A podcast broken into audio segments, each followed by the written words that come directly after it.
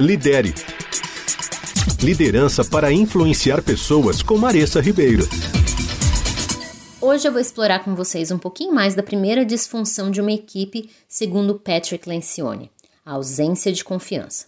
Na coluna anterior eu citei cinco disfunções que eu vou trabalhar com vocês, então se você perdeu, corre no site da Rádio Transmundial para ouvir a primeira coluna dessa série.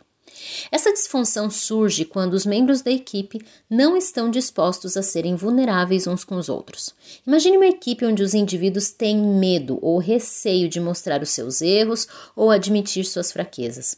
Essa falta de abertura cria uma atmosfera onde a confiança entre os membros da equipe está visivelmente ausente e no qual a ajuda e o aprendizado coletivo ficam então bloqueados.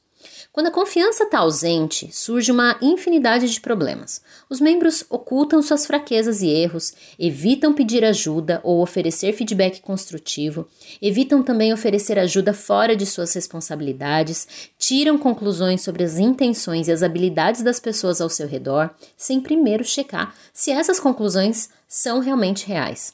Evitam então correr riscos, omitem informações cruciais e muito mais. Isso leva a um ambiente cheio de conflitos pessoais, intenções veladas e uma grave falta de colaboração. As pessoas sempre ficam com aquele pé atrás ou tentando ler mensagens que não foram ditas. Então, como as equipes podem superar essa disfunção? Construir confiança começa com promover uma cultura onde a vulnerabilidade não é vista como fraqueza, mas como força. Incentivar conversas abertas, admitir erros, reconhecer fraquezas são essenciais. Exercícios de construção de equipe, atividades que promovem o conhecimento dos estilos pessoais e experiências compartilhadas podem ajudar a criar conexões genuínas entre os membros da equipe. Por exemplo, uma sessão para compartilhar coisas pessoais, mas que não sejam sensíveis, a fim de começar a criar essa empatia e o conhecimento mútuo é bem legal. Exercícios de equipe, dinâmicas, simulações com jogos não relacionados ao trabalho diretamente, onde os membros têm que trabalhar juntos para atingir um objetivo, funciona muito bem também. Alguns jogos de tabuleiro criam esse ambiente e eu tenho usado muito isso com as equipes para descontrair, relaxar, mas aumentar a colaboração.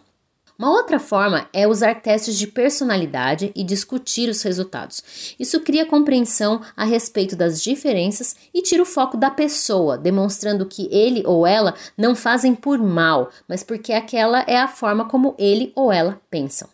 Uma última dica são as atividades de team building, fora do ambiente de trabalho, dirigidas talvez até por um consultor ou por alguém que não faz parte da equipe. Isso ajuda a vivenciar algumas simulações, mas depois aplicar os conceitos vividos no dia a dia do trabalho em equipe. Mas olha, eu quero que você saiba que essas são só algumas dicas e exemplos. Pense que existem muitas outras por aí. Seja curioso, observe sua equipe e tente entender como eles funcionam e o que é importante para eles. Crie então um ambiente seguro e de confiança. Lidere. Liderança para influenciar pessoas com Maressa Ribeiro.